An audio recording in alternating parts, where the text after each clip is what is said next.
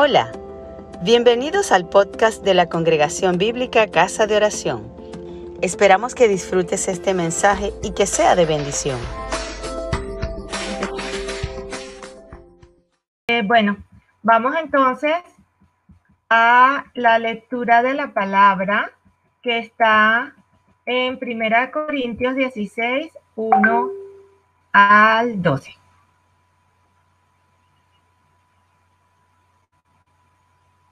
Ok, leemos la palabra del Señor en Primera de Corintios 1, perdón, 16, del 1 al 12. Bien, dice la palabra del Señor así. En cuanto a la ofrenda para los santos, haced vosotros también de la manera que ordené en las iglesias de Galacia. Cada primer día de la semana, cada uno de vosotros ponga aparte algo según haya prosperado, guardándolo para que cuando yo llegue no se recojan entonces ofrendas. Y cuando haya llegado a quienes hubieres designado por carta, a estos enviaré para que lleven vuestro donativo a Jerusalén. Y si fuere propio que yo también vaya, irán conmigo.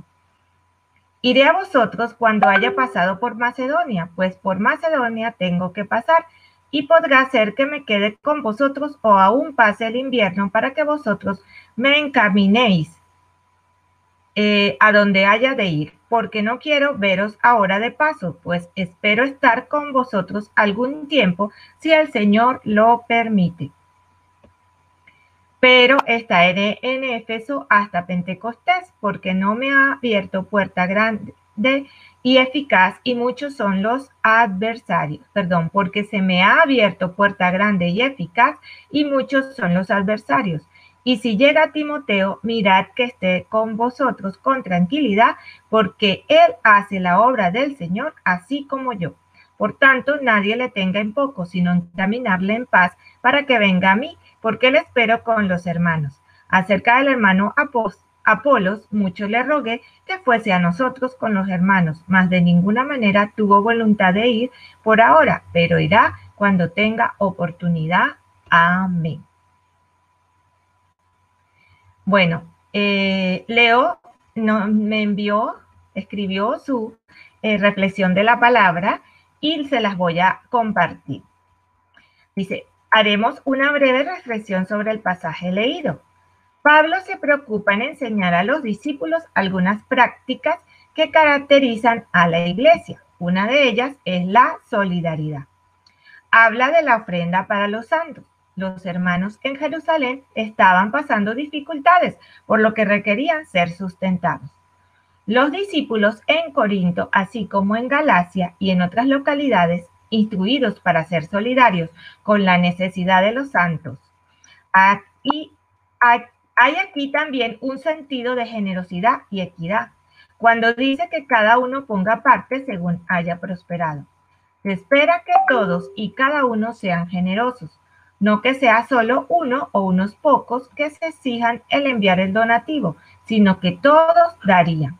O sea, cada cual según su posibilidad, ¿verdad? Otra práctica que vemos es la cooperación.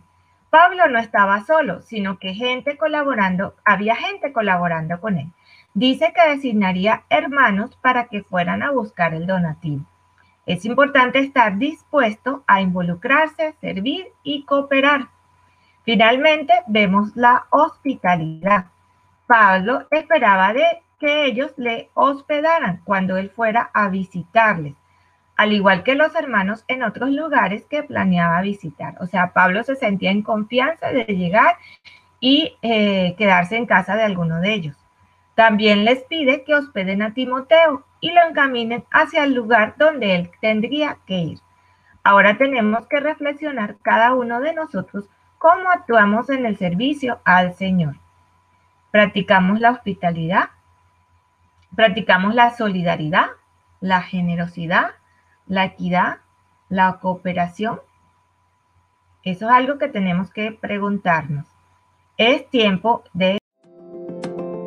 Gracias por escucharnos. Si te gustó, compártelo con tus amigos.